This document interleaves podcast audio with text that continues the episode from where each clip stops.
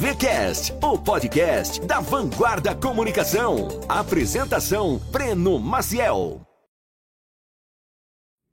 Fala galera, aqui é Breno Maciel, CEO da Vanguarda Comunicação. Você está ouvindo aqui o VCast, um podcast criado para compartilhar conteúdo de marketing, inovação, gestão. Me segue nas redes sociais, arroba Breno Maciel Vanguarda e Vanguarda Comunicação, para a gente compartilhar mais conteúdo como esse. Fala galera, tudo bem? Estamos aqui no 14 episódio do nosso podcast VCast, um podcast da Vanguarda Comunicação, que tem o propósito aí de ajudar os nossos empreendedores locais e mostrar, ajudar mostrando cases de sucesso, né, de pessoas que fazem acontecer aqui na nossa cidade, porque é muito muito fácil, né, tu ver aquelas, é muito comum você ver aqueles cara de, de, empreendedores de sucesso em São Paulo, Estados Unidos e tal, e tal, tal. E às vezes você se, se sabota dizendo, ah, mas é difícil porque o cara está no outro mercado, porque o cara está tá em São Paulo, porque nos Estados Unidos é mais fácil, tem imposto, tem isso. Então a gente vê que tem empresários locais que conseguem fazer a diferença na nossa região. E hoje eu trouxe aqui meu amigo e cliente e business e mentor também, William Medeiros do grupo, posso chamar Grupo do Norte, Grupo Medeiros, grupo, grupo Medeiros. Medeiros. que foi até a gente grupo que ajudou a, criar, a, a criar. Ele que é formado na Universidade de Miami, ele que é diretor da do Norte, que é uma maior distribuidora da região Norte, inclusive premiada esse ano como primeira distribuidora da região Norte da Unilever. Tem do Norte Super Giro aí, né? Do Norte Super Giro. É. E também do Ataque, que é o lado varejo do grupo Medeiros, mas também tem outras empresas na parte de engenharia, tem a Dunlock, que é de aluguel de equipamentos, tem a parte de chefe de, de, de, cozinha, que é a... A minha irmã, Stephanie. A Stephanie. Tem também a parte do, dos investimentos, do investidor, que é do Jonathan. Então, assim, é uma família de empreendedorismo, uma família moldada para os negócios, onde cada um, eu acredito que é, pela criação, pelo que eu já estou nesses seis anos, a gente, eu sempre falo que eu prefiro fazer amizade no negócio do que negócio com amigo. E está aqui uma grande prova de que a gente, é, eu lembro que foi na época do carnaval, ele estava viajando e eu Rapaz, uma, uma, uma, um veículo me ligou e falou: bicho, negão, os caras sempre tive uma boa entrada assim com os veículos. Essa o hora ataque é agora, tá procurando a agência. Meu irmão, faltou só isso, só foi, só foi isso, né? Cenourinha na frente do negão. Aí eu vou logo no primeira. No, a primeira. A, a minha estratégia de guerra é ver logo, vamos lá, quem é amigo do cara, quem o cara conhece. Aí eu lembro que a gente tinha na época um grupo em comum que do nada, acho que foi o Valderi, um amigo nosso em comum, criou um grupo de amigos de alguma coisa, e aí tinha lá o William Medeiros. Aí eu, puf, Opa. ô, oh, William, tudo bem? É, sou Breno da Vanguarda. Então, hoje, quando gente, muita gente vê que a gente criou uma amizade pessoal, eu sempre falo para o William também que eu tenho, hoje a gente tem mais de 80 clientes e poucos eu tenho uma amizade de como eu tenho com, eu tenho com ele, porque às vezes essa amizade fica muito forte muito grande e acaba atrapalhando também os, os negócios, porque o cara consegue, começa a lidar com os teus defeitos, começa a ficar e acaba confundindo. É algo que a gente sempre deixou muito separado, transparente e, e eu trato ele, ele sabe, no dia a dia como cliente, eu sou obrigado a te entregar resultado, dali para fora a gente é amigo, mas daqui para dentro, meu irmão, se não der resultado, ele não tem como demonstrar para os investidores, ele não tem como, como, como segurar por conta de amizade. Então, assim, muito prazer em estar te recebendo, William. Um prazer enorme. Eu acho que, assim, é, é uma responsabilidade muito grande estar aqui desse lado, é, junto contigo. Eu até chamei o, o Leozinho aqui, que sempre está duplando comigo em alguns episódios, para poder me ajudar nessa parte de, de, de, argumentação e nessa parte de criar é, perguntas interessantes que agrade a nossa audiência. Tenho recebido, você perguntou se, tava, se eu estava recebendo o retorno é, do programa, eu te digo que retorno financeiro entre eu ver o dinheiro, não, mas não porque eu não porque eu, eu, eu não quero, já teve já teve gente querendo botar dinheiro para participar aqui do, do podcast para ser entrevistado e eu falei não, cara, é um negócio voltado para os meus negócios, para os meus clientes, fo- fomentar eh, os negócios dos meus clientes, gerar conteúdos relevantes e fomentar negócios entre eles que já vem acontecendo. Aí eu te falo que esse é o retorno que vem acontecendo. Já teve vários clientes que, Brenão, eu escutei a- o doutor Cristiano e vou lá. Teve cliente que falou, Brenão, eu escuto o podcast e eu gostei do que a Santo Remédio faz sobre a questão do, do- da ajuda do- das pessoas lá, dos desaparecidos. O VCast é vitrine, né, rapaz? O, o- um cliente meu de, de importação recebeu a visita até de um dos teus, dos teus colaboradores, porque viu e, poxa, cara, que legal que você faz importa. Então, assim, está gerando uma, uma audiência muito, é, muito qualificada e isso acaba gerando negócios é, é, é, importantes, porque não é a audiência que eu estou que eu buscando. Estou buscando realmente é, qualidade e fazer negócio, fomentar negócios e, e- e motivar pessoas. Às vezes o cara está com uma dor que, que ele está sentindo ali naquele negócio dele, vem um insight aqui de um cara, por isso que eu sempre coloco, hoje é o 14º, né? E o episódio de hoje é o futuro do varejo e da distribuição. E o cara que é monstro nesse assunto do varejo e distribuição. O cara vivencia isso, é, come com farinha, ele gosta desse assunto, meu irmão. Esse cara gosta desse assunto e, e vocês vão ver ao longo da entrevista como, como é, como as pessoas. É, é fácil tu ver quando a pessoa tem sangue no olho, quando a pessoa é, é, brilha os olhos quando está falando sobre um assunto, né?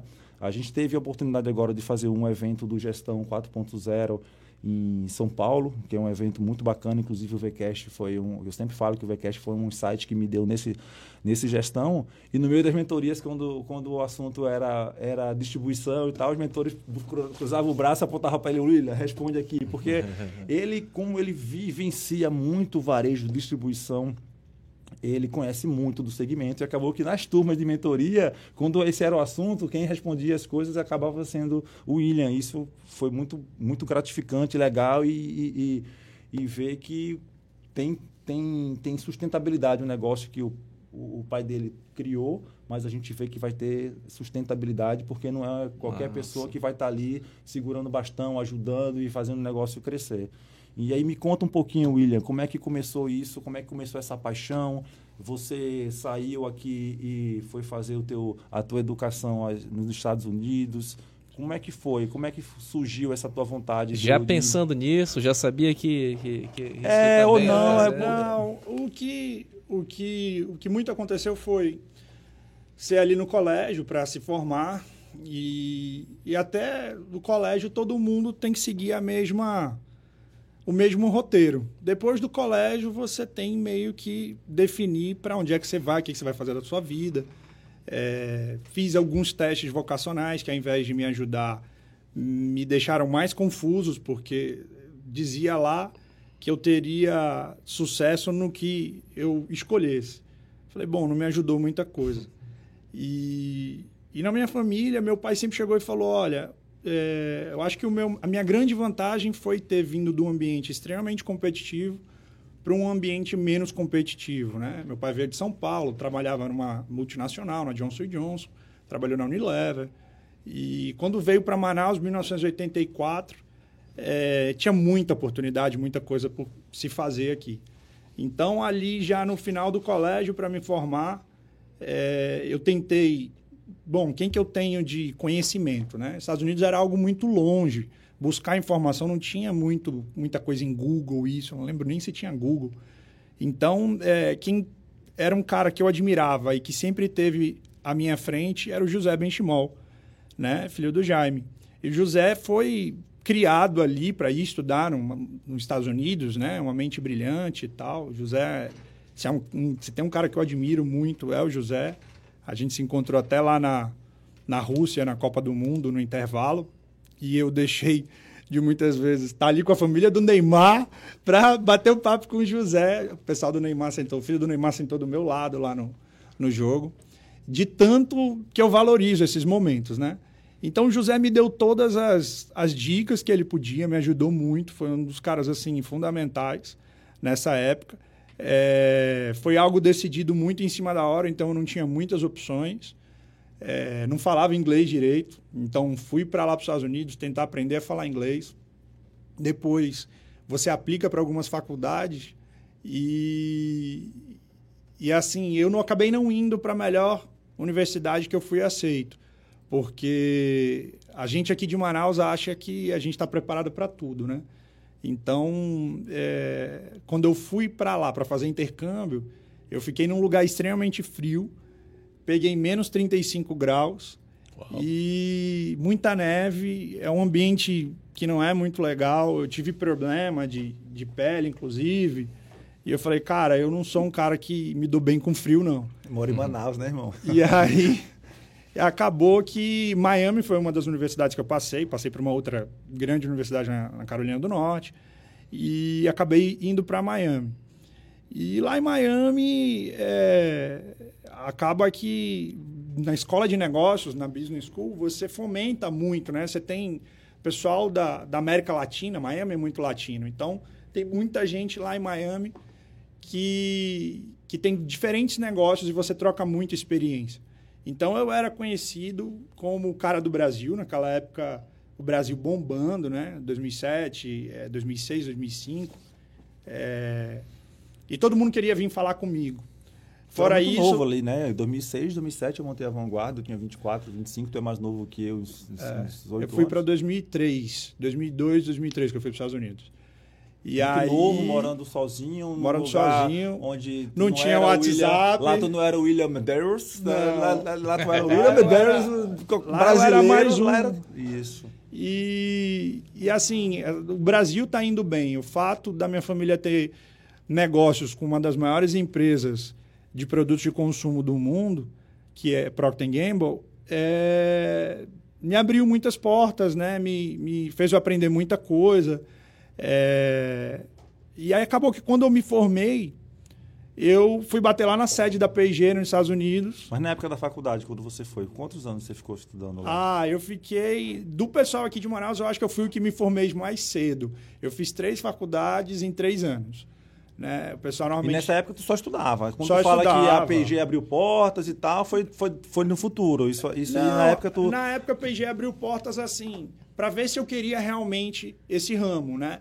Porque eu tinha amigo que o pai dele era distribuidor da Samsung. Tinha um outro amigo que o pai dele tinha negócios com salmão no Chile. Tinha um outro amigo que o pai era dono de uma rede de, de hotéis na Turquia. É... Então, quando a gente estava estudando, por exemplo, cursos de marketing, falavam de P&G. Olha, o pai dele é distribuidor da P&G no Brasil. Uhum. Então, todo mundo vinha conversar comigo. E naquela época, Entendi. o Brasil bombando, a P&G bombando. Então você. Virou referência. Você vira referência. Um pouco, assim, bem em, em escala muito menor do que aconteceu lá no G4. Uhum. Né? E, e aí eu falei, cara, é um assunto que eu gosto, esse assunto de, de trabalhar com marcas, desenvolver produtos e, e entender um pouco desse mercado de distribuição. E acabei indo para isso. Né? Nessa época Fiz, você estava com quantos anos, cara? Eu tinha. Eu cheguei na faculdade lá com 18 anos. E no final, quando eu já comecei a ter certeza, uns 19, 20 anos. 21 eu estava. É, faculdade eu entrei com 19, 20, 21. 21 eu me formei. E fui bater na porta da P&G, é, lá dos Estados Unidos, é uma P&G completamente diferente da do Brasil. E acabou que a gente trouxe. É, essa é uma história, vou tentar contar bem rápido, muito engraçada. Foi eu e o César, eu não lembro se o nome dele era César Iassuda, era o braço direito do chegou a ser braço direito do Abílio Diniz. E esse cara tinha entrado para o maior atacadista do Brasil como diretor, que era o Martins. E a gente lá com os chefões globais da P&G falando de Pringles para tentar pegar a distribuição para o Brasil, porque a, a batata era importada só através de importações independentes. É, eu ia fazer uma apresentação e ele iria fazer a apresentação dele. E eu fiz minha apresentação, olha, a gente tem filiais em tal, tal lugar, temos um centro de distribuição. Isso em que ano? Isso foi em 2007. 2007. E aí, é, falei da nossa estrutura, tantos caminhões e tal, né? Para nossa realidade, aquilo ali era o que a gente tinha. E o cara, quando começou a falar, foi um show de pirotecnia, assim, entendeu? O cara, a apresentação do cara muito melhor que a minha. A, teve, eu lembro que um dado que ele falou: se juntar a quilometragem dos nossos caminhões, um dia dá para ir na Lua e voltar não sei quantas vezes. Então, assim, imagina um menino recém-formado sentando com diretores mundiais de uma marca global, como é Batata Pringles, é, tentando pegar uma distribuição e uma águia do lado dele, forjado ali pelo um Abílio Diniz, um cara com muito conhecimento, é, e eu competindo contra aquele cara. A vontade que eu tive era de entrar debaixo da mesa e, falar, olha, dê para ele que eu tô até com vergonha. Mas no final das contas, é, a gente pegou essa distribuição é, para toda a região norte do país. Fizemos um ótimo trabalho, principalmente aqui no Amazonas, o consumo de Pringles no Amazonas ele, é, a última vez que a gente fez conta, era quase oito vezes a peraí, média peraí, Brasil. Peraí, peraí, peraí, vamos voltar, né, cara? É. Faz uma apresentação dessa, diz que o cara vai com o caminhão até a Lua é. e na apresentação você conseguiu pegar a distribuição da região norte, então quer dizer que os teus apesar do, do, do, da forma, o conteúdo foi muito importante, né, cara? É a defesa disso, porque é legal Martins, é legal o, o, o sul do país, a gente tem aquela a, a, a, distribuição, a rodovia, o mercado, tudo legal. Agora, o caboclo sabe que para fazer acontecer aqui no norte, irmão, é, é diferente. Tu distribuir produto no interior que tu leva quantos dias de barco? Para é, poder levar. Cidades como Envira, próprio Tabatinga. Exatamente. 30, então, 45 assim, dias de balsa. Respeita os, respeita os vietnamitas ali no terreno, na, naquele terreno que os caboclos sabem na hora da, da guerra. Mais é. ou menos isso. Foi só uma pausa aí para continuar. Mas porque... é isso mesmo. Pra, eu acho que ali ele conseguiu. A gente tinha um peso por ser um distribuidor P&G há muitos anos, pelas marcas P&G é, terem muita força nos estados que a gente teve presente, principalmente aqui no Amazonas e Roraima. E, e o norte do Brasil, para um cara que está no Sudeste, é algo extremamente complicado, com um volume tão pequeno, que eu acho assim. É, não tô Nem falando que a gente. vale a pena pro é, cara. É, pro né? cara, quer saber? É. Ele ficar com a região norte é até melhor. Deixa com o meu brother aqui. É, né? entendeu? Tá, porra, deixa ele mó Tem trabalho. uma vida pela frente aqui. o cara já pensando aqui nas balsas lá, né? Sim. E aí é, foi quando foi quando a gente pegou a distribuição eu comecei a, a trabalhar com importação, né? A gente trazia dos Estados Unidos, depois trouxemos da Bélgica, é, Pringles. Até recentemente abri a fábrica no Brasil, agora o pessoal da Balduco pegou. Mas foi assim, é, onde eu me apaixonei por esse mercado, né? Trazer esse produto, trabalhar com importação. Fiquei 12 anos à frente disso. E eu te falo, trazendo, se você trouxer 50 containers, são 50 processos diferentes, porque o nosso país é muito complicado. Entendeu? Tem, chega um fiscal aqui, fala que Pringles é batata. Chega outro fiscal, não, tem, não leva nem batata para fazer isso. Aqui não é batata. Aí você tem que mudar toda a tributação, toda a documentação. Putz. O cara que empreende aqui, ele está preparado para empreender em qualquer lugar do mundo, né? É, aqui na, aqui na nossa região, o cara está bem forjado. Né? Ainda mais agora a gente trabalhando com os grandes, com os globais que vieram para cá. Né? A gente falando de açaí, atacadão, que chegaram aqui é, que tem uma. Eles, os caras têm por obrigação ter uma condição comercial melhor que a nossa. Enquanto a gente fala aqui que tem quatro lojas, dez lojas, os caras têm 200, 200 e poucas lojas só no Brasil. Né? Então, é, e às vezes que a gente quis peitar esses caras, é, chega a ser Davi contra Golias, mas nessa briga o Golias grande. É, o, o Golias ganha. É fazer sexo com o gorila. Fazer né? sexo com o gorila. O, o, o Julian falou lá no é. G4. Meu amigo, Só que ele tá... falou isso, falei, ele fez uma pergunta, ele perguntou pro, pro Julian, que foi um dos mentores, Julian, se acontecer não sei o que e tal, ele falou, William, isso aí é que nem fazer sexo com gorila. Nessa hora a sala toda olhou pra mim assim, eu falei, eu não, sou, eu não sou gorila não, cara, peraí. Mas é isso, cara, assim, o que vem, o que vem, a, o que vem à tona, que eu acho interessante, é porque cada, cada familiar teve a sua vocação, né, para para cada liberdade sim, sim. do é. teu pai de deixar cada um escolher o que você quer fazer feliz na sua vida. E sim. esse bicho escolheu ser feliz um negócio altamente competitivo. Um negócio que eu fico impressionado com a margem que o cara, porque supermercado, essas coisas são números que deixa qualquer um, né? Ah, nossa, é tudo milhões, mano. Tu não conversa com ninguém de, de desse, desse ramo para falar de mil reais, que nem a gente fala de mídia, né? Não, um bebezinho aqui de mil, é quinhentos reais, é um freelancer de trezentos, né? é negócio tudo milionário. O risco é em milhões também. Mas é. quando tu passa a linha no final do que sobra diante da dor de cabeça do investimento e do risco, é coisa para leão, é. irmão. É. é coisa que se o cara fugir do controle do imposto que nele tá falando ali, se tu não paga o imposto, pega uma multa, vai ter o lucro todo embora, pô. É. Se tu não se der bem tributado ali, tu tem negócio que é 3, 2, 3, 5% de, de margem. Então, assim, é não é para é qualquer um. É, você tem que gostar muito, né? O nível de profissionalização cada dia está maior nesse, nesse ramo, né?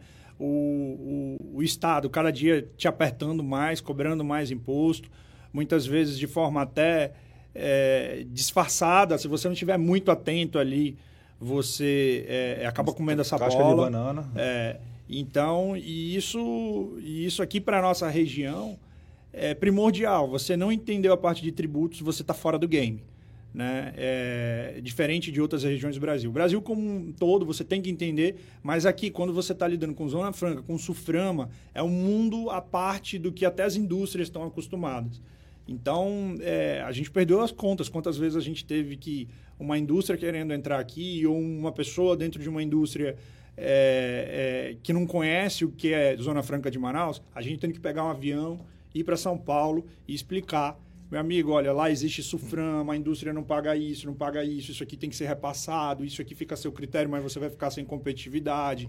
Né? E, e graças a Deus a gente conseguiu montar um departamento lá que é, é de muito orgulho nosso, né? que é toda a parte fiscal, contábil, a parte de controladoria é de dar realmente inveja. O Breno conhece como é que é. Às vezes o Breno até elogia, olha, empresa X, empresa Y, que são regionais aqui, mas que são enormes. Ele, pô, a empresa de vocês está muito acima é, em termos de organização. E a gente fica, pô, isso é tão normal para mim, né? Eu tô aqui, hum. hoje em dia vejo isso, é tão normal, a gente imagina que nos outros seja também.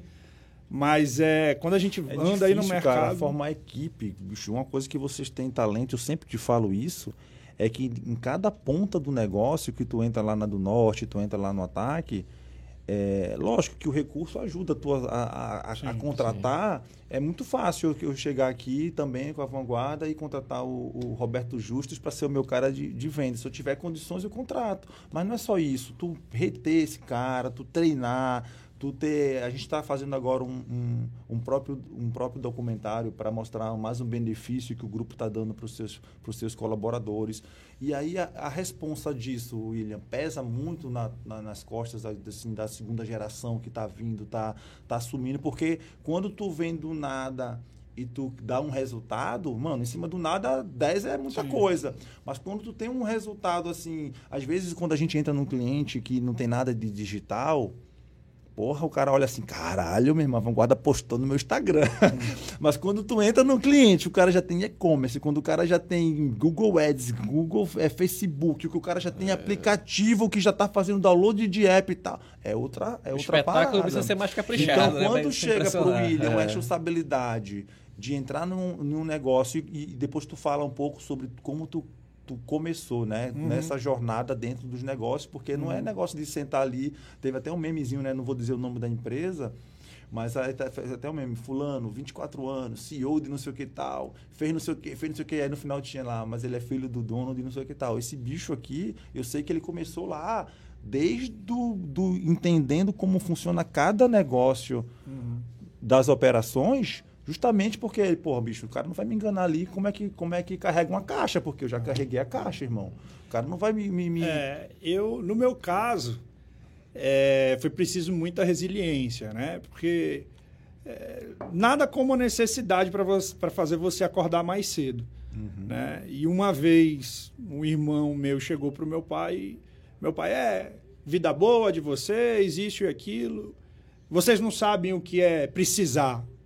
E meu irmão chegou e falou: E o senhor sabe o que é ser filho de pai rico? Né? Então, assim, você precisa de muito mais estímulo, de força de vontade para você acordar cedo e correr atrás quando você não precisa do que quando você está precisando. Se eu não tiver nada para comer, eu vou ter que. A fome vai bater, eu vou ter que correr atrás. Agora, se eu estou com a geladeira cheia, ter que trabalhar para manter ela cheia. Então, assim. É, William, eu esse falei é um ponto... isso, cara. Eu falei isso é, um dia desse, um, um, amigo nosso, um Lio, tu conhece? Uhum. A gente tava conversando no bate-papo. O cara hoje ele tem distribuição de tintas, marcas, tudo. E a gente conversando no bate-papo informal de almoço, ele falando, não, pô, 18 anos, eu ia pra frente da balada, no meu Audi A3, no meu Audi A6 na época e tal, não sei o quê. E assim, eu falei para ele, porra, bicho, eu te admiro, eu admiro esse cara, eu admiro o Eric. Por quê? Porque era um cara, irmão, que tinha tudo para não querer fazer nada, porque é. já tem tudo que, que o dinheiro pode proporcionar. Que, pô, eu, eu, eu, eu, eu lembro que meu primeiro carro que eu queria era um Celta, pô. E o cara já tinha nos Estados Unidos aí BMW, não sei o que e tal. Então, assim, tu vê a força de vontade desses caras de querer fazer algo da vida, não é, me, não é menor do que um cara que começou do zero, porque, bicho, o cara tá querendo fazer algo como que ele não precisava estar tá fazendo aquilo ali, e ele tá querendo fazer. É tão louvável quanto aquele cara que começou do zero e conseguiu alguma coisa, e ou até mais, isso, como ele tá falando. E para isso você vê o, o, tanto de empresa, né, que vai fechando nessa passada de bastão Sim. de uma geração para outra, né? A gente agora, num, num momento de, de começar a organizar o grupo, né? Ah, Você então... já implementou muita coisa. Um dia desse a gente parou para olhar o que, que esse cara já começou a implementar na parte de tecnologia do grupo, derrota, rota, Rote... é, roteirização, roteirização via GPS. a parte, a mesma parte de digital, de rede social, de tudo, ele sempre teve, teve por trás é das inovações, não só inovação na parte que todo mundo vê, que é a parte de mídia digital, de redes sociais, de, mas a parte dos bastidores, como a tecnologia pode otimizar os processos dentro do processo de distribuição, Sim. varejo, tudo dentro do e negócio. Muito, muito desse segredo aí está relacionado à parte logística. A gente falava, o Breno falava logo no, no início aqui, que aqui é, é, é, você trabalhar com essa região aqui, que tem uma, uma, uma geografia aí que é mais mais é. complicada de se trabalhar, tem, o cara é, tem que é, ralar um pouquinho para aprender aqui, né? É, aqui a gente já está tão acostumado que parece fácil. Uhum. Mas é, para quem vem de fora. Criou, né? Muita não, gente não se criou não, aqui, não, né? Não, não. Para quem vem de fora, a pessoa acha que é uma loucura, né? A pessoa fica doida, né? Você botar mercadoria em barco, você ser responsável por uma mercadoria que muitas vezes vai para o fundo, você tem que ter estoque para compensar um lead time de 30, 40 dias. Né? Quando você erra a mão, você fica um mês seguinte sem vender. Né? É, então aqui é bem complexo. E logística foi a primeira. Eu, eu, a gente pegou esse negócio de Pringles, depois é, a gente teve um presidente da P&G que veio aqui em Manaus. E, e, aí, numa conversa, esse cara chegou e falou: Você está com a cabeça muito boa, acabou de se formar, isso, aquilo eu queria que você trabalhasse na P&G com a gente no Chile e depois eu vou te mandar para Dubai, para o maior distribuidor da P&G, que era Transmed na época. E aí é, ele chegou pro meu pai, eu doido para ficar em Manaus, tinha largado na época namoradinha, e amigo, festa, tudo, eu doido para ficar em Manaus, né? Para estar tá perto disso, perto da família. É, mais uma vez, Miami, Estados Unidos, era algo muito longe, não tinha WhatsApp. Eu falava com meu pai ou por e-mail, ou MSN, ou comprava um cartão de 5 dólares para falar dois minutos. Zip, zip meio, né? É. e aí, é, eu, esse cara acabou, o presidente chegou e falou pro meu pai, olha, ele vai trabalhar na P&G. Né, William? Aí eu olhei pro meu pai, meu pai me fuzilando assim, que o sonho dele é que eu trabalhasse na companhia. Eu falo que não corre sangue, corre P&G na veia dele, que foi a empresa que, que deu pontapé, que nos ajudou muito. E aí eu fui trabalhar lá na P&G em Santiago, no Chile, e acabou que aprendi muita coisa, fantástico. Mas um Chile, que é um país extremamente legal para visitar, não é tão legal assim para morar. Né? E aí são muitos aspectos. É, foi o último país da América Latina a sair de uma ditadura, as pessoas são muito fechadas. É, e não era só eu. A PG perdeu muitas mentes brilhantes por é, o ambiente no país não ser muito legal. Então, você estava ali dentro do escritório, era maravilhoso. Você botava o pé para fora, batia um, um, sentimento muito ruim. Quando você tem poder de escolha, né? Pô, tô é. vivendo isso aqui por quê? Se eu posso ter outra Nesse outra momento, realidade. eu cheguei e falei, falei, cara, é, eu quero voltar para Manaus. Quanto entendeu? tempo você passou lá? Ah, eu passei quase seis meses. Mas é, seis meses de muita informação, de você cuidando muitas vezes é, a PGC entra e você já começa no primeiro dia com muita responsabilidade.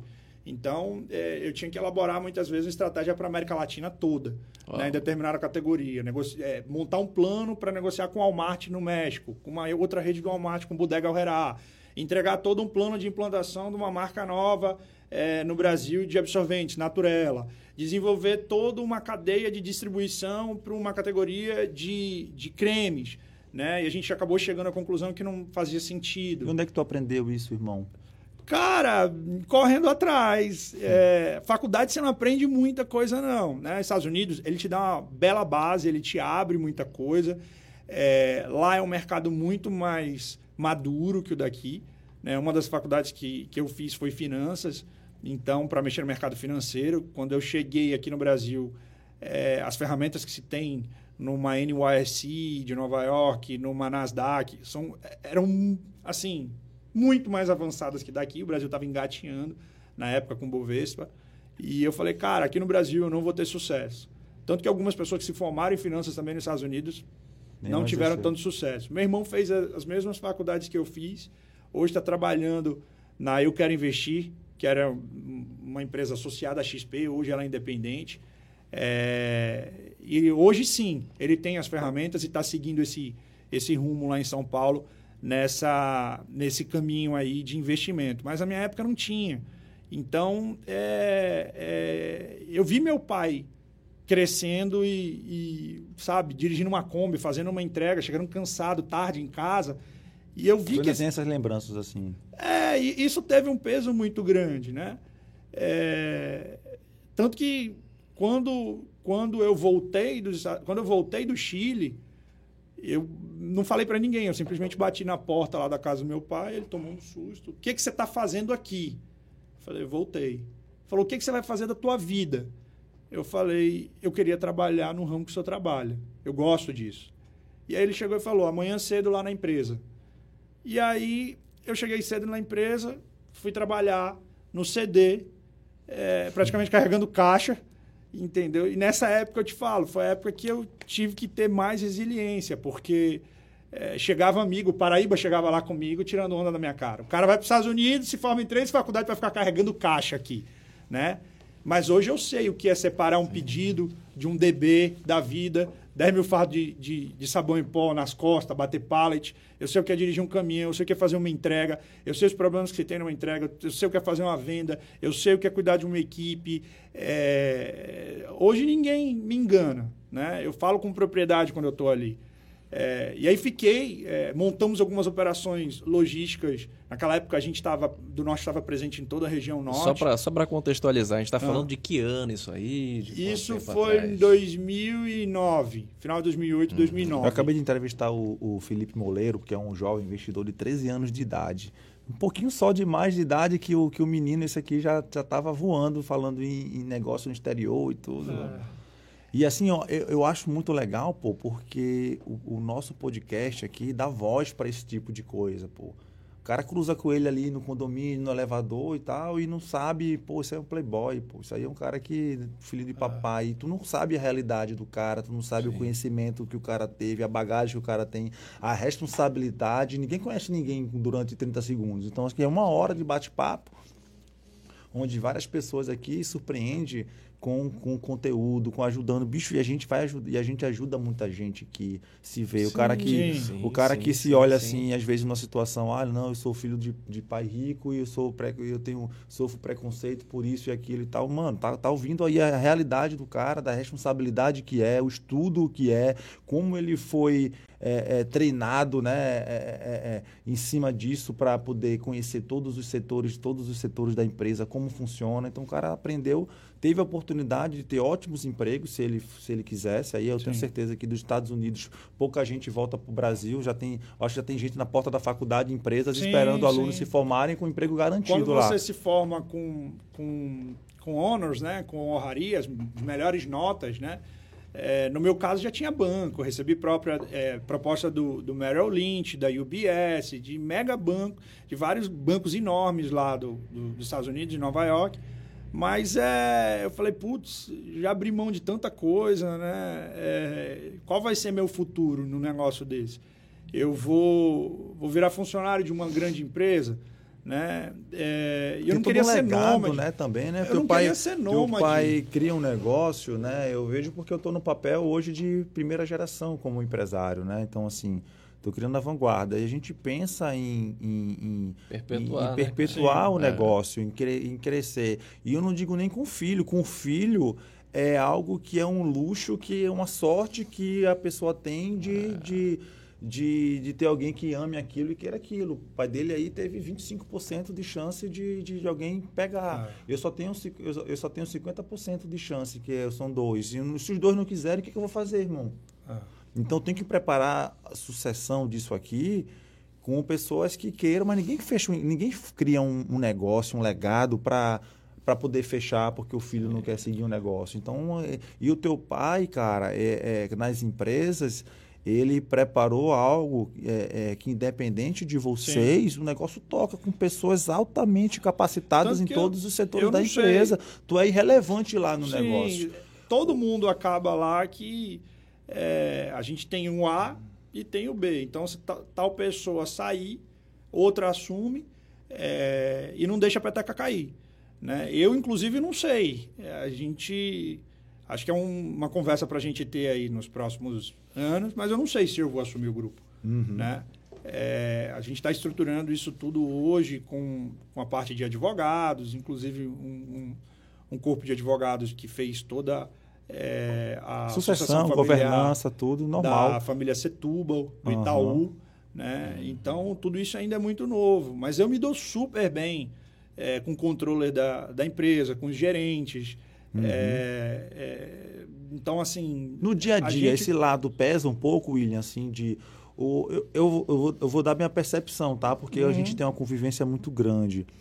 Eu não vejo tu batendo no peito porque tu é filho do Silvino, do tal, que tu quer Mas que algo aconteça. Isso é, isso, isso é querer se enganar. Né? Eu porque tenho que estar tá ali. acontece isso. Na, é. no, no, dia a dia, irmão.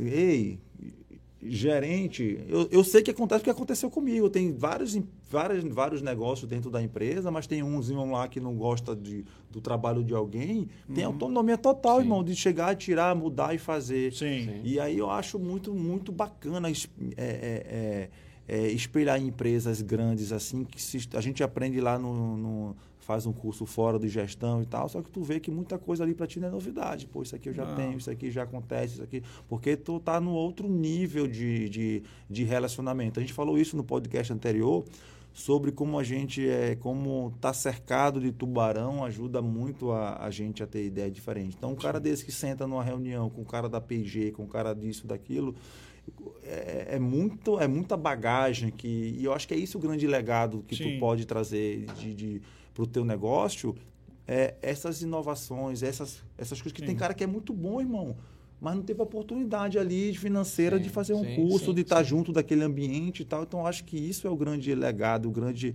o grande papel que você teve. É, é, e você não tem culpa disso, de ter tido condições. De fazer uma, uma, faculdade, que hoje é um sonho que eu tenho, mas eu sei que eu ainda tenho muito caminho para o meu negócio rodar sozinho para ficar três, quatro, cinco meses fazendo um curso fora, algo Tem muito... muita gente aqui de Manaus que fez faculdade fora. E se isso fosse sinônimo de sucesso, a gente já teria visto essas pessoas fazendo megas startups, essas pessoas tendo milhares de cases de sucesso, né? É, eu vejo a grande maioria dessas pessoas é, empresas familiares, as quais elas são uma engrenagem dentro da organização. Uhum. Né?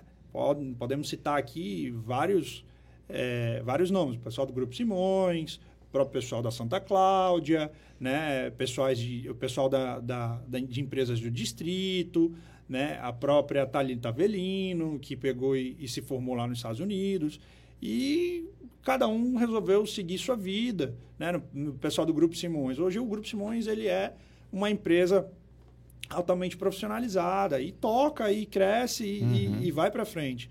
Então lá com a gente não é muito diferente, óbvio que a gente está num tamanho muito menor, mas é a gente profissionalizou e se eu tiver condições, gabarito para estar tá ali, legal. Se eu não tiver, eu sou acionista e, que negócio e vou receber o meu. Do, é, amigo, você está aqui para contribuir. Se você não está contribuindo, é melhor você ficar fora do que ficar aqui atrapalhando quem quer, quem quer desenvolver o negócio. E William, qual a, abrangência hoje do, do, do, grupo? A gente, quando fala de do norte e, e, e super giro, a gente está falando de, de, de, onde? assim? A gente fala de, de todo o Amazonas e de Roraima. Né? A gente já teve toda a região norte, mas é, a gente se especializou tanto aqui né, na nossa região amazônica, aqui na nossa região do Amazonas, em fazer logística, uhum. que a gente teve muita dificuldade quando a gente foi para outros estados, principalmente em ter a qualidade que a gente tem aqui.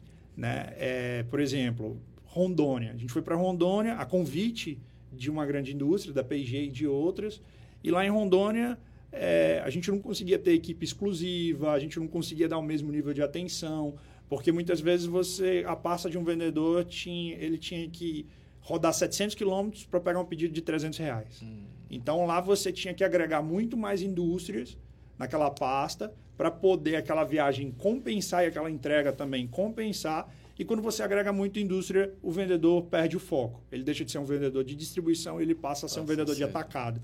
E o vendedor de atacado, ele vende oportunidade. Ele não constrói marca, ele não, ele não faz uma série de, de coisas que a gente na distribuição faz. Ele não tem... Isso é importante nessa relação com a, com a indústria. Né? Exatamente. Né? Trazendo para o tema do nosso podcast, o futuro do varejo e da distribuição, como é que tu enxerga isso, irmão? Cada vez mais é, é, as empresas, as indústrias indo para as indústrias indo para o digital, tentando, tentando é, furar esse, esse, essa distribuição, tentando vender direto. Tu acha que isso aí é, vinga ou é uma, uma tendência que o, que o que a prestação de serviço sempre vai ser algo que o cliente, que, que o cliente quer. Bom.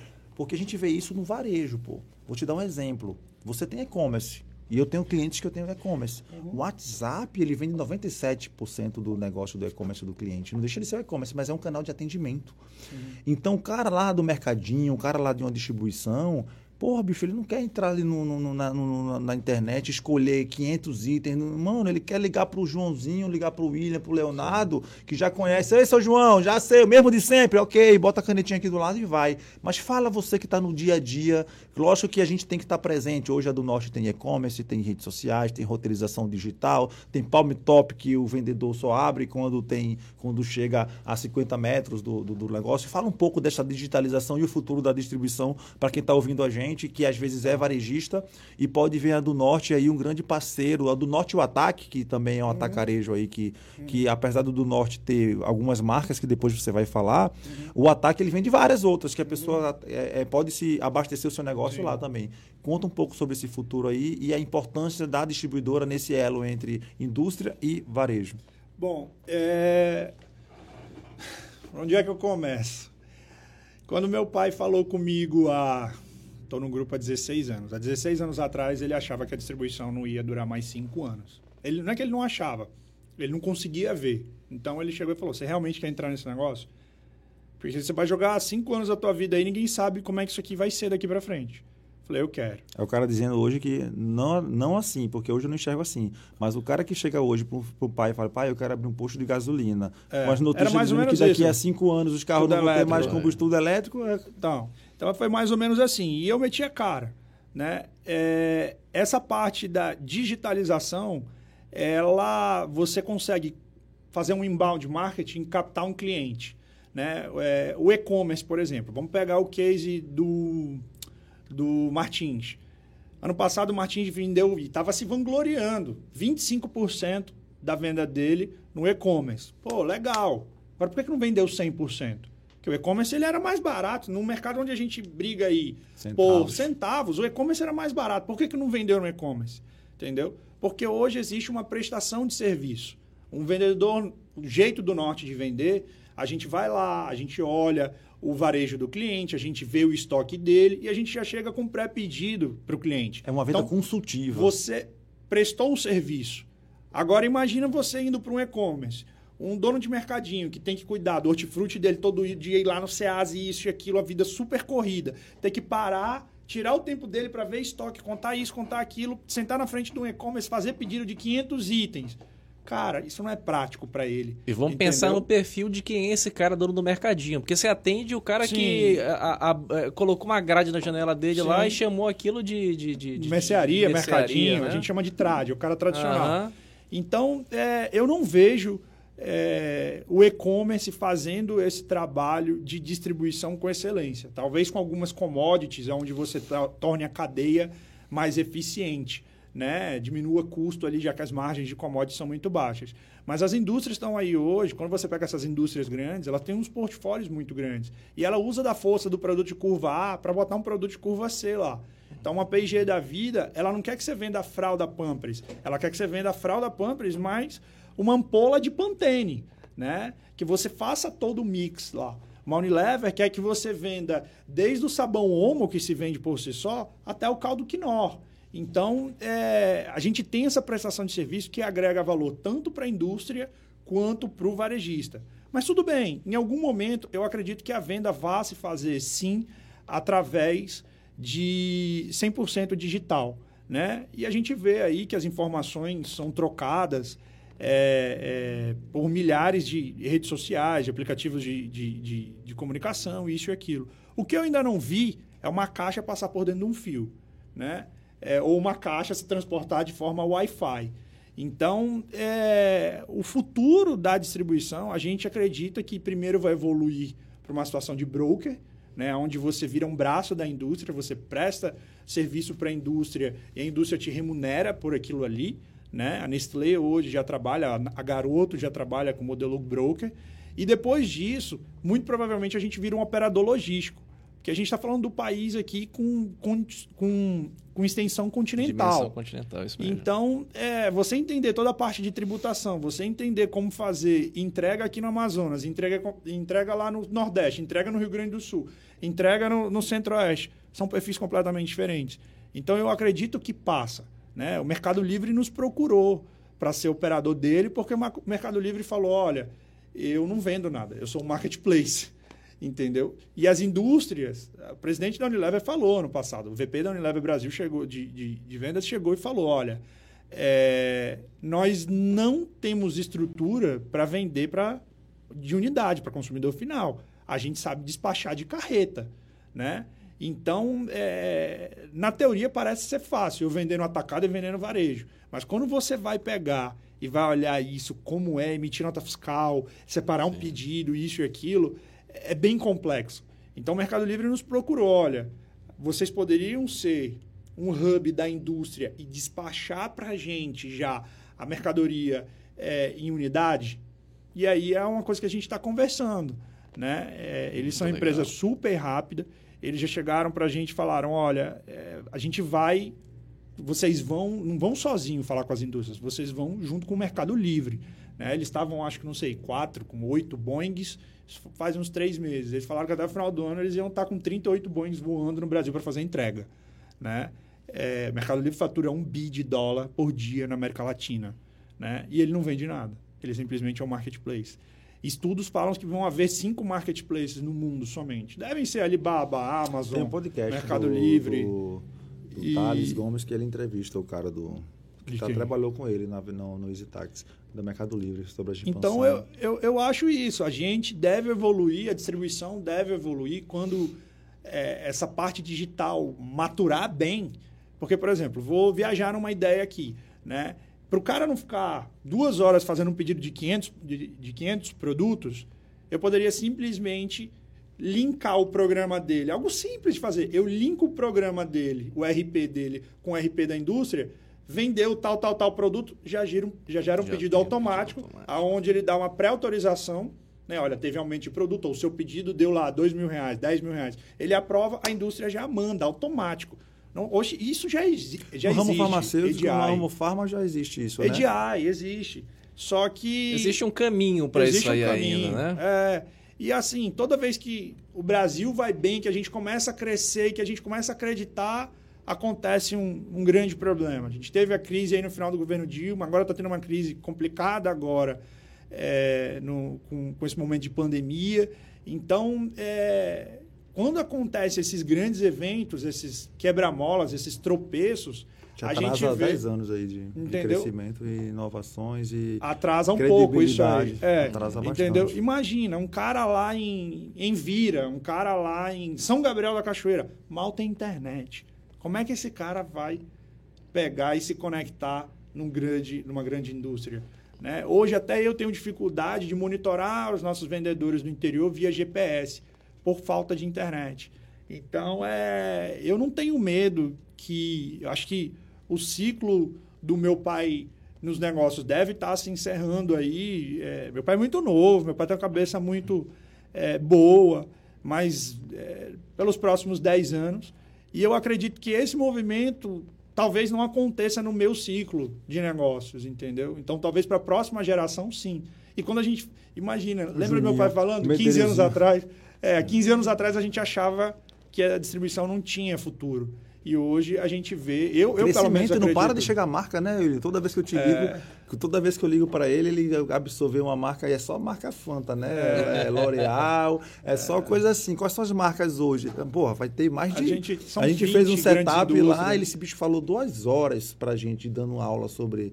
Sobre, a, sobre o A do Norte. Cada, cada gerente tem cuida de cinco, seis Mas marcas. Se tu abrir a dispensa em casa, né, cara? Mano, tudo é que tá na só- tua é casa. é- Muito provavelmente você comprou alguma Mas coisa o- que passou o- a pela- curva A é o quê? P&G, Unilever, A de gente beleza, tem- L'Oreal. A gente tem P&G, Unilever, a gente tem uma indústria que a gente ficou muito grande com ele agora, M. Dias Branco, que é a maior indústria de biscoitos Fortaleza, da né? América Latina, que é Richester, Fortaleza, Pelágio, Estrela, pegamos agora recentemente Vitarella, Piraquê. É, a gente tem a L'Oréal, que é a maior empresa de beleza do mundo, Niel, ela acabou comprando Niel no Brasil. A gente tem a Melhoramentos, que é a maior empresa da América Latina de papéis, está comprando várias indústrias agora aqui no Brasil. A gente tem a P&G, que é a maior indústria de produtos de consumo do mundo. É, Sardinha, aquela Sandra. Sardinha Gomes da Costa. A gente tem Nivea. A gente tem Johnson Johnson. Ou seja, só a elite de cada segmento que É, estão com vocês. A gente gosta de trabalhar, esse é o nosso perfil. A gente gosta de trabalhar com empresa multinacional porque você cresce junto com ela. E essas empresas são empresas centenárias. E elas fazem marca, né, irmão? Elas uma criam coisa marca. que Uma coisa que é muito difícil, às vezes, para me procura distribuições, assim, ah, tem um distribuidor, tu faz o quê? Ah, biscoito Joãozinho, é, pilhas, é, leve, não sei o que, uma marca que tu nem, que tu É. nem conhece. E a gente vê hoje o portfólio da do Norte hoje, ele é só curva A de marca de, Quando de, você de, tem uma, de produtos, entendeu? uma quantidade né, de, de marcas que, que a do Norte tem hoje, enfim, que a Super Giro tem hoje, e- e isso é mais fácil para que você tenha uma, uma, uma, uma procura de outras marcas ou vai se tornando mais difícil porque, os- bom, se você No já nosso tem... a- segmento, a- a- é- a- assusta um ex- pouco, né? Exatamente. Né? Se já vai- tem alguma empresa do segmento, a outra concorrente não vai querer colocar Então, nessa... A gente tinha isso, né? É, isso foi até uma questão da minha gestão. Eu, quando saí da logística, fui trabalhar no atacado do, ata- do ataque e depois as coisas foram evoluindo até eu assumir é, a diretoria comercial do ataque. E foi lá que a gente se conheceu e tem o Exatamente. nosso case de sucesso. Obrigado, senhor. Mas é, Obrigado, é, obrigado. isso abriu muito a minha cabeça, porque antes se pensava na geração já do meu pai, se pensava, não, eu sou exclusivo, tal é, segmento, eu não posso trabalhar com nenhum concorrente. E a gente vê isso muito no, no, no resto do Brasil aí, onde você coloca em equipes separadas e as coisas acontecem. Esse foi, inclusive, o motivo da gente ter criado a Super Giro. Né? Então, é, é óbvio que todo mundo... Ninguém quer estar ali com o mendigo. Todo mundo quer estar com um cara que é adorado. Sim. Se você botar ali um cara é, desconhecido e o Steve Jobs, todo mundo quer estar do lado do Steve Jobs, todo mundo quer estar do lado do Bill Gates. Então, quando você tem marcas fortes, quando você tem indústrias fortes, todo mundo quer estar com você. E muitas vezes você acaba correndo para o inevitável. Né? É, hoje, aqui no Amazonas, a gente chegou num tamanho onde a gente tem muito mais força no ponto de venda. Né? Então, os nossos boletos são pagos com uma certa prioridade. É, a gente já chegou em alguns canais, porque hoje a gente tem canal Farma, eu tenho o tradicional, que é a portinha, eu tenho de 1 a 4 checkout, 5 a 9, 10 mais, é, key accounts. Traduzindo isso, você atende desde o seu João lá da, da taberninha até... Até, os, até DB, Carrefour, Atacadão, Açaí, Pronto. entendeu? E aí, é, quando a gente olha é, nesses canais, a gente, em alguns canais, a gente chega a fazer parte de 30%, 40% do que o cliente vende. Então, muitas vezes a gente vê outras distribuidoras ligando, ó, oh, fulano está atrasando aí? Não. E a gente fica muito feliz por isso, porque a gente sabe que a gente está levando bons negócios para o cara, porque o cara não pode ficar sem os nossos produtos. E isso tudo pesa também quando a gente conversa com uma indústria. Né? Fala, olha, eu tenho um portfólio mais robusto para chegar lá. Né? Fora isso, marcas fortes te abrem portas na quantidade de clientes que você atende. Então, essas últimas distribuições que a gente pegou foi muito. É, Know-how que vocês apresentam por ter já é os marcas. números que a gente apresenta, a quantidade de clientes que a gente positiva. A é, distribuidora vale a carteira de clientes que ela É. tem de, de mercadinhos, de não farmas, desses Isso. produtos que vocês distribuem, né? Isso. E a ida para o varejo, irmão, com ataque, que isso aconteceu há 18 anos atrás, precisamente. Dos últimos Então. seis anos a gente está junto. E a do norte era algo que, que, que o Grupo Medeiros tinha do norte, tinha isso, e não tinha muita visibilidade, porque é o negócio dos bastidores. Quando tu mete um produto que é varejista, te obriga a ir ali pro Você jornal vai pra nacional, frente dos holofotes, tu né? vai pra novela, É, a- apesar de não ser um negócio mais rentável, mas é o que te dá mais visibilidade. Isso foi no intuito de testar um pouco os produtos que você vende no varejo ou realmente de é, é, até o nome ataque, né, de atacado, Aham. É, você é, conseguir outras marcas para atender mais essa população. Não. Como foi? Tu lembra? Tu lembra ainda dessa, Lembro, dessa lembro estratégia muito de criar bem. isso? É, isso nasceu, hoje inclusive, a gente estava conversando sobre isso. Isso nasceu, é, a gente era distribuidor da Parmalat, a Parmalat quebrou, e aí a gente tinha feito, a Parmalat exigia que a gente tivesse um CD Todo exclusivo para hoje, eles. do- a gente que é da propaganda, lembra Da da Parmalat. Mamíferos, da- né? Dos mamíferos da Mamíferos. Parmalat. E aí a gente ficou com um galpão sem ter o que fazer. Muita gente. Coroado? Coroado. Primeiro, E aí a gente tinha muita procura das pessoas querendo comprar de unidade. E, putz, você abrir caixa. Hoje no nosso CD a gente é obrigado a abrir caixa para vender é, de três unidades, cinco Não unidades. tinha nem aquele macro, né? Aqui, né? A gente abriu seis meses antes do macro. Uhum. É, e aí a gente fez um modelo lá de, de atacarejo, que o Silvino tinha visto nos Estados Unidos. É, nos dois primeiros anos não foi muito bem. Isso no CD, a gente tá falando de CD, né? E isso era um CD que a gente tinha feito para a Parmalat, fora o CD que a gente tinha Ah, dado sim. norte. Era um CD exclusivo. A Parmalat quebrou, a gente ficou com Hoje é a aquele loja CD. do Coroado da. Tati. É. E aí foi aonde a gente entrou. É, nos dois primeiros anos a gente não estava indo tão bem. Eu estava nos Estados Unidos nessa época. E aí é, o Miranda acabou indo para dentro do negócio, reformulou todo o negócio. E aí o negócio começou a tomar um tamanho que a gente foi se assustando. É, mas nunca foi nossa prioridade. O ataque nunca, sempre foi a do Norte. O Silvino gosta mais da do Norte, se identifica mais com o modelo da do Norte. Nós somos pessoas discretas. Então, o negócio do ataque, você tem que tomar cuidado com o que você vai falar, o que você vai fazer. É, Nos últimos dias a gente tem visto aí escândalos com donos de supermercados. Então, é, veio uma exposição muito grande para a gente. E, ao mesmo tempo, virou uma escola, né? A gente vê como determinada indústria está performando no ataque. Muitas vezes a indústria está querendo trocar de distribuidor, serviu como ponte. Muitas indústrias, o ataque serviu como ponte para a gente levar negócios para do norte. Né? E aí a gente acaba tendo dois negócios, onde um te rentabiliza muito bem hoje em dia, que é do norte, mas não tem valor de venda. Já o ataque. Equity, não tem equity. Já o ataque é um negócio que te deixa uma rentabilidade infinitamente menor, mas é um negócio que se você quiser vender, é um negócio que tem valor, que tem marca que você construiu, né? Então a gente acaba jogando é, nesse segmento de produtos de consumo nessas duas vertentes, Bacana. né? E o ataque a gente tem um custo operacional menor, é, lá você consegue trabalhar no atacado as commodities, né? É, já na distribuição, não. Na distribuição você tem mais. No ataque você tem custo fixo, na distribuição você tem custo variável. Então, quanto mais você vende, mais comissão, mais entrega, mais tudo. No ataque, não. A loja está aberta lá. Se passar mil pessoas ou 10 mil pessoas, o custo é o mesmo. A câmera frigorífica está ligada, as caixas estão lá, as vendedoras estão lá. Então, é, é, a gente tem algumas sinergias, sim, mas a parte comercial e estratégica é completamente separada, né? E como é que é transitar aí por esses dois universos, né? A gente O- percebe, o- né, na é- época de, de vender, de dar do norte vender pro ataque, eles esquecem que é que é, É, mesma é o pior- família, é, é o pior, pior- cliente da. Ah, o o pessoal pior- aperta, pede É, verba eu pra vou te propaganda. falar, o pior cliente da do Norte é o Ataque. E o pior fornecedor do Ataque é a do Norte. Porque é tudo questão de expectativa, né? Então, você chega muitas vezes, a do Norte, pô, o Ataque é do grupo, né? Vou cadastrar de A a Z, vou isso, vou aquilo, vou aquilo outro. E quando chega o Ataque, fala assim, é, a do Norte é do grupo, vai me dar a melhor condição. E nenhum pode fazer o que o outro espera. O ataque não pode ter um portfólio de A a Z, porque tem que manter um custo baixo. Não é um varejo.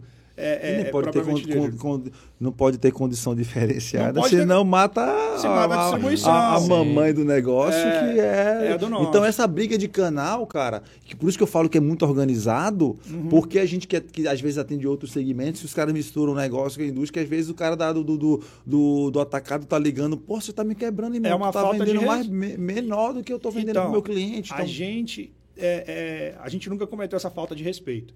Né, de querer vender na do Norte mais caro do que o ataque vende, ou dar uma condição especial para o ataque. Isso a gente nunca fez. Né? É uma, questão de, é uma questão de respeito, tradição, já estamos aí há 30 e poucos anos no mercado. Mas criou essa, essa expectativa ruim na, na no início, na, né? Mas hoje, depois no de, início? de- de- Não, cara, eu vou te falar, a gente sempre se relacionou muito bem. Né? A gente vê aí é, o DB, que é a maior rede que tem hoje aqui. É, temos uma relação sensacional. O que a gente oferece para o ataque, a gente oferece para o DB, a gente oferece para os outros clientes.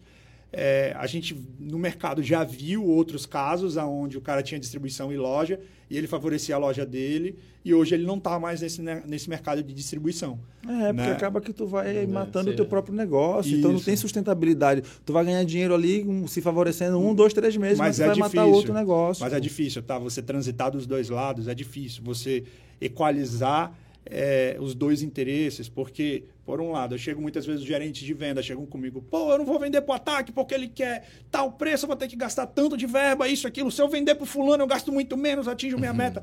Então aí você, pô, agora eu tenho que defender o ataque.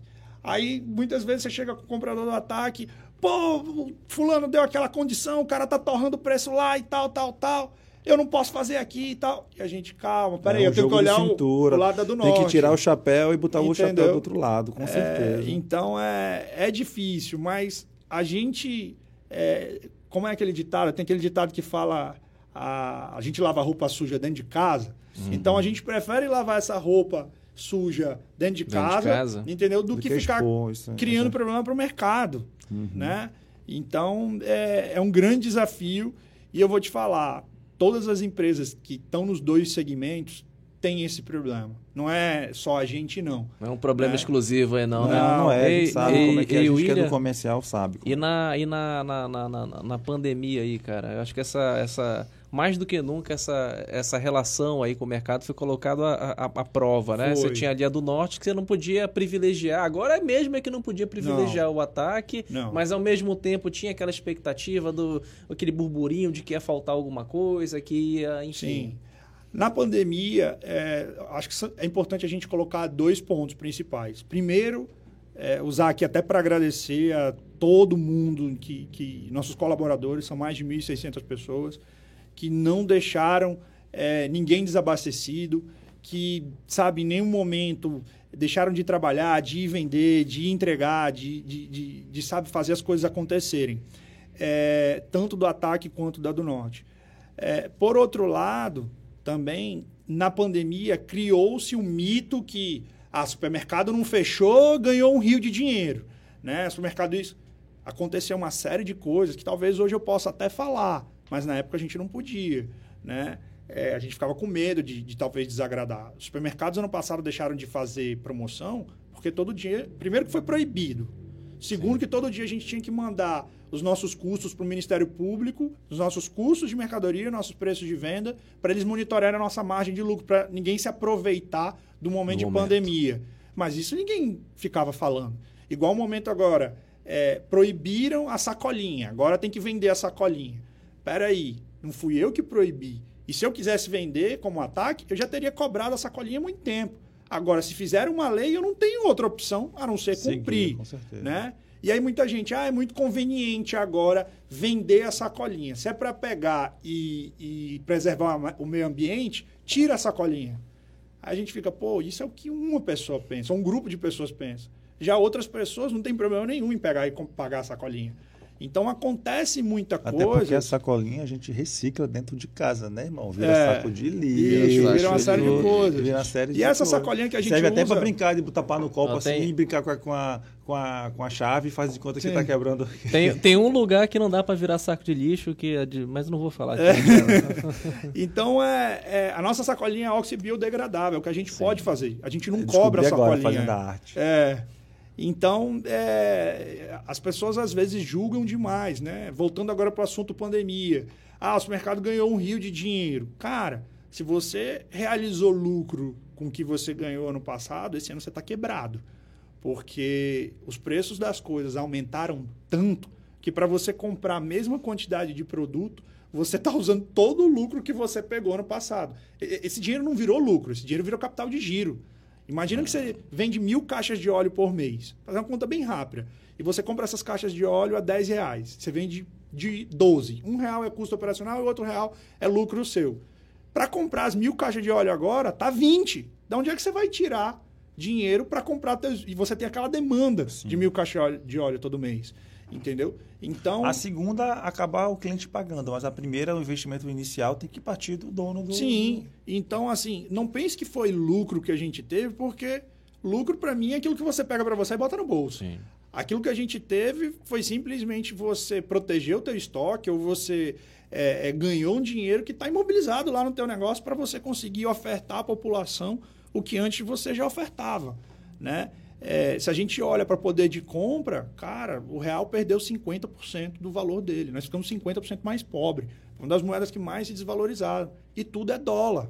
A gente fala aí do, do presidente, o presidente é amigo do pessoal do agroboy, porque é, é, a gente vê aí esse setor de commodities, os caras ficam toda hora fazendo leilão. Quando você vai pegar e pagar? No arroz, no feijão, no óleo. Quando você vai pagar? Ah, é, você vai pagar isso? Pois o cara que me compra em dólar, o cara que me compra em euro paga Y. Você vai pagar X, o cara paga Y.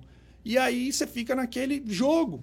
É, é, de, sabe, será que eu compro e vai ter demanda em Manaus para consumir nesse determinado preço? Ou se eu compro só um pouquinho para eu pagar para ver? ver que que entendeu? Dar. Com perecível, você fica ali. Não dá para errar, né, irmão? Cara, que é perecível, compra é feita em cima ali o tempo todo. É, né, só cara? que eu te falo, o queijo, por exemplo, mais que dobrou de preço. O óleo triplicou de preço, né?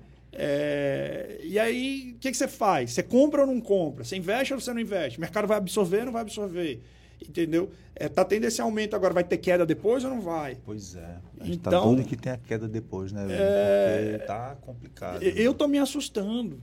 Assim, quando eu vejo alguns preços Energia assim. elétrica, é, comida, combustível, sobreviver hoje está. A, a, gente não calibrou a nossa cabeça, principalmente uhum. quando você faz a conta em dólar, né? A gente é... não consegue ganhar na mesma velocidade. Ele com, ele com certeza, os 1.800, sei lá, 2 mil pessoas que vai por mês no supermercado dele, não vai virar 4 mil. Vai, não, vai mesmo. É. A pessoa vai pagar mais caro pela, pela e mesma E o que tem coisa. acontecido é, a gente está tendo, um, quando a gente olha ticket, né? A gente está tendo o mesmo valor de ticket, então as pessoas estão gastando a mesma coisa. Levando menos. Mas levando, levando menos. menos. Quando, você olha, quando você olha itens por ticket, isso cai bastante. Que na pandemia já foi o contrário. Pandemia todo mundo levando muito mais. Auxílio, dinheiro jorrando. Hoje até eu tive uma informação. É, o mundo emitiu três vezes o PIB do Brasil de moeda. Ou seja, é óbvio que o mundo vai ter uma inflação monstruosa. Né? E aí ninguém sabe qual vai ser o desfecho disso. Então, é, aqui no Brasil, a gente está sofrendo muito com essa desvaloriza desvalorização cambial, com essa questão de inflação, com a, inclusive, disponibilidade de produto. Ano passado, um dia desses, vamos botar dois, três meses atrás, estava é, faltando leite em Manaus, não tinha leite líquido. E aí você tem que aumentar o preço do leite líquido para você ganhar mais? Não, para você ter disponível na tua loja, para quem realmente precisa comprar leite líquido. Porque se você deixa no preço normal, vem teu concorrente, leva, compra todo o teu estoque e vai ter na loja dele, na é. tu não tem. Entendeu? Então, é, é, as pessoas precisam ter um pouco de cuidado na hora de julgar que a gente teve que colocar leite quase a 8, um litro de leite líquido a, de 8, 9 reais para disponibilizar, é, para ter leite disponível para as pessoas. E não para querer ganhar é, dinheiro. Não vai ser uma, duas, três, dez carretas de leite vendendo com a margem alta que vai fazer diferença num todo. Né? O nosso negócio, o Breno falou, movimenta milhões, não deixa quase nada. É... E um erro é fatal ali. Então não é meia dúzia de carreta de leite que vai fazer diferença. Virar o jogo, né? Não. Em cima das pessoas. Se fosse, assim, né? entendeu? O mix de imagem de uma loja é uma das coisas mais preciosas que você tem que guardar sete chaves. Se você tem um mix legal que o mercado absorve e que você consegue resultado com aquilo, aquilo tem que ser trancado a sete chaves. Porque é aquele é o segredo do teu negócio. É, é a fórmula da Coca-Cola. É, então, é, tá difícil, cara. Esses e agora tá tendo meses... que rever tudo também, né? Porque quem vai ao supermercado hoje, o cara começou a procurar produtos e marcas alternativas, Sim. né? A gente chama... É, no passado, as indústrias chamavam de fazer o trade-up, que é o cara migrar para marcas melhores, ter uma experiência melhor. Por exemplo, a Gillette. Ela quer pegar o cara do Presto Barba, e do cara do Probac e ir pro Presto Barba. O cara do Presto Barba ir pro Mac 3. O cara do Mac 3 ir pro Fusion. O Fusion ir pro ProGlide. Né? Hoje o cara volta pra faca do Rambo. Assim. Hoje o cara vai voltar pra faca. né? É, e aí a gente vê, por exemplo, o, uma indústria como a Coty, que é a segunda maior indústria de beleza do, do mundo, comprou a parte de perfumaria da Hipermarcas Um no Brasil. Flávio. O Flávio tá lá ainda na Coty? Flávio tá, virou regional. E aí, é, é, fazendo um desodorante Monange, um desodorante Bozano, que com todo respeito, sou distribuidor da Unilever, não deixa muito a desejar um Rexona, um Dove, né? Então, é, eles estão falando hoje em dia de smart choice, né? De uma escolha inteligente, né? De você levar muitas vezes um produto que tem uma proposta de valor melhor. Eu não sou distribuidor deles, mas é, eu admiro muito a IP. Hoje, se você pega os produtos IP, a proposta de valor deles é fantástica. Você tem um produto com uma baita performance e num preço é, é, super acessível. Né? A gente sabe que nesses momentos de crise, é, essas indústrias, as, as, grandes, que agregam valor, elas sofrem um pouco. Né? Uma Nestlé da vida sofre um pouco, uma Unilever, uma P&G, uma Sadia, uma Perdigão, elas sofrem um pouco. Mas nem por isso elas vão deixar de estar aqui. A médio e longo prazo, essas indústrias se mantêm. Ele não tem IP ainda, mas depois a gente vai fazer um corte nesse podcast aqui, vai bater lá no dono da IP e amanhã já bater Não, eles não têm. Eles não têm política. Eles não têm política de, de distribuição. Irmão, nossa hora está chegando ao fim. Eu não esperava menos do que isso. Só dá para ficar aqui é. uma hora escutando sobre, sobre esse mercado, sobre conteúdo aí do, do, do William. Mas queria te agradecer aí, principalmente pela, pela. Demorei. Porra, demorou. Foi pra... o 14 aqui toda hora. Eu é... ficava falando com o Breno, é. faz, tempo, ele... faz tempo que ele não, fala que vai não, ter o William. Ele, ele faz tempo que ele anuncia isso lá. Mas ah, o Eric já veio duas vezes. É, semana que vem é. a gente vai, semana que vem, quando foi ontem. E eu tava esperando, te falei. Eu falei, rapaz, eu vou. Eu, eu tava esperando ele não vir até o último momento. Falei pra ti, falei, rapaz, eu acho que ele não vem, vou estar tá aqui. É. Mas é difícil, mas ontem ele cortou o cabelo. Ele falou ontem que eu falei, negão, eu tô com a juba aqui, principalmente é, cortar o cabelo. Pra ficar bonitinho. Mas eu acho legal, eu acho que a gente vai voltar assim aqui pra falar de outro tema, muito bacana, uhum. Uma ótima desenvoltura eu aí. Fiquei cheio de perguntas aqui para fazer ainda, bicho. Guarde aí tem, que a gente tem, vai, tem uma segunda a gente aí, vai né? arrumar um outro, um outro tema, mas vai voltar para conversar mais com ele. Vamos tentar trazer mais gente aqui para duplar contigo, tentar trazer o Osman, que sempre escuta a gente, Sim. tentar Osman trazer é um cara o Fredson, entendeu? A própria Silvia segue a gente também aí. Então, parabéns, irmão, pelo Valeu. futuro, pelo trabalho. Parabéns pelo, pelo, pelo sucesso, pela, pela continuidade do que você vem fazendo aí. Sim. Muito obrigado pela parceria desses Não, eu nossos, que agradeço. Nesses nossos seis anos aí. Acho que não tem nem palavras para agradecer a, a, a, mais do que negócio. A gente uma empatia, uma amizade. Sim. E já passamos por várias provas que você demonstrou realmente ter um apreço, uma amizade, uma consideração pela, pela minha pessoa, pela nossa empresa. Mas isso não se sustenta, eu sempre te falei. O que sustenta a nossa relação comercial sempre foi resultado. E hoje a gente está com a vanguarda porque a gente sempre teve, Teve resultado. resultado. Desde o primeiro mês a gente teve resultado. Então, assim, muito obrigado aí pela, por mostrar que a gente dá resultado. aí. Não, mas dá. E se não der, eu, eu tô lá dentro porque eu dou resultado. Se eu não, se eu não der resultado, eu também tô fora. que- no dia que não der, eu bem um negão desse de, de, de 1,90m e 110 quilos aqui não vai fazer, vai fazer falta nenhuma. Obrigado, irmão. Eu que coração. agradeço, Brenão. Valeu. Valeu, valeu, valeu. Obrigado, galera.